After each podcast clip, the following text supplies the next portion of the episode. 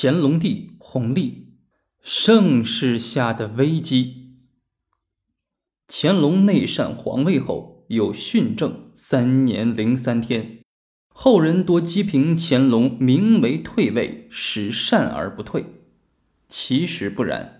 纵观中国自秦始皇以下两千年的皇朝历史，由内禅归正者，前军罕见，后军亦无。宋仁宗储位既定，郁闷不乐；宋英宗立太子后，泫然泪下。乾隆在位既长，享年又高，在中国有文字记载的历史上，享年八十岁以上的皇帝只有四人。除乾隆而外的三位皇帝是：第一位梁武帝萧衍，享年八十五岁，在位四十八年，但他局处一隅，三次舍身入寺。长于文学，精通音律。侯景之乱后，疾病而惨死。第二位是宋高宗赵构，享年八十岁，在位三十六年，建都临安，守着半壁山河。第三位是元世祖忽必烈，享年八十一岁，在位三十五年。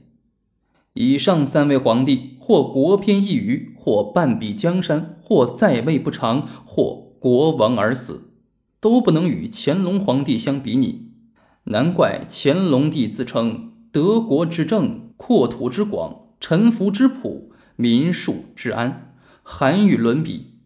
曾自我总结一生有十全武功，自诩为十全老人，并作《御制十全集》，另写满、汉、蒙、藏四种文体，建碑乐文。乾隆的十全武功是。十功者，平准噶尔为二，定回部为一，扫金川为二，靖台湾为一，降缅甸、安南各一，几今二次受库尔喀降，合为十。乾隆的十全武功啊，情况不同，性质各异，有镇压民变的。有平息叛乱的，有扬兵耀武的，有小题大做，有得不偿失，有多管闲事，也有维护正义，有反击侵略。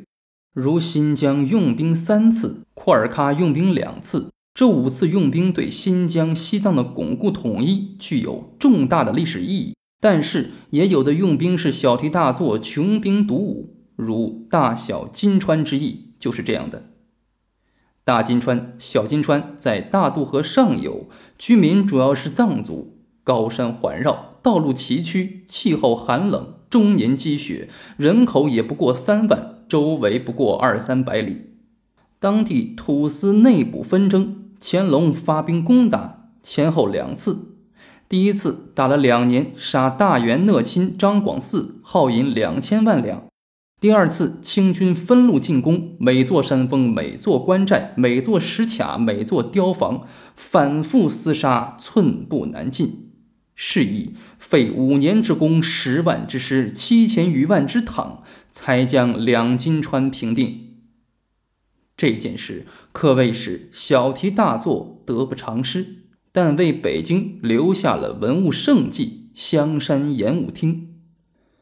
乾隆帝执政时间过长，虽然自立持盈保泰，但是月盈则亏，太极匹来。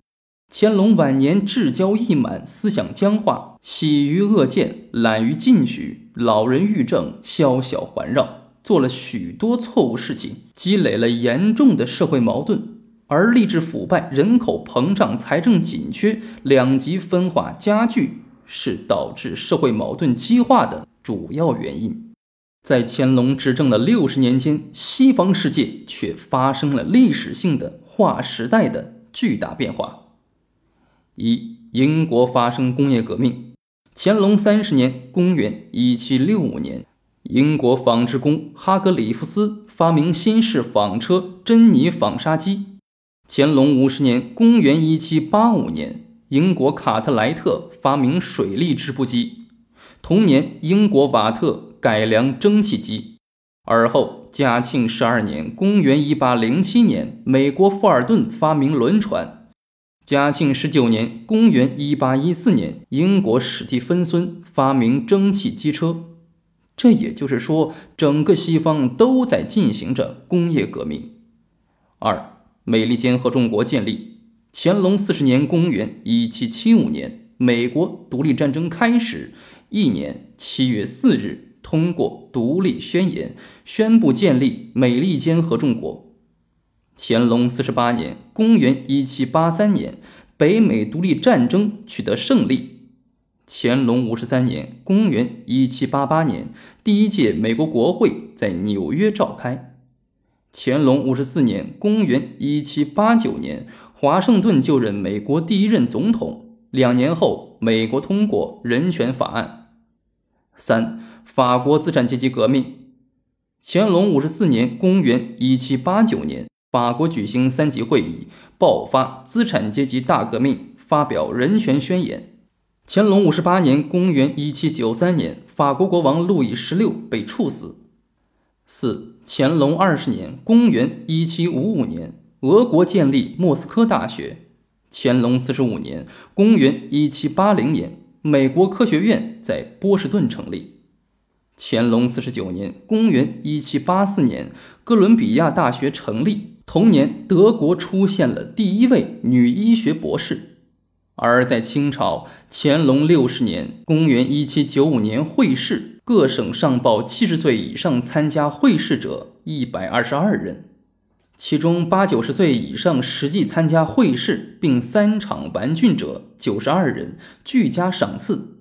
大清帝国仍陶醉于曾孙打着百岁官场的灯笼。照着太爷爷参加科举考试的盛世呢，乾隆借兴教尊老之名行粉饰太平之时，这一幕人间喜剧掩饰了乾隆盛世下的悲哀。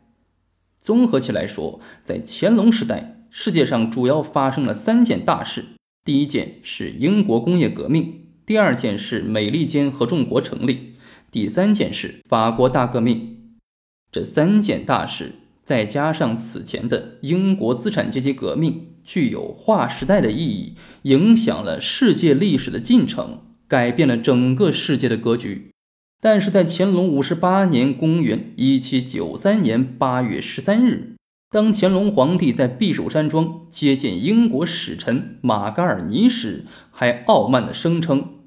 天朝统御万国，天朝福有四海，天朝物产丰盈，无所不有，远不及外夷货物，以通有无等等。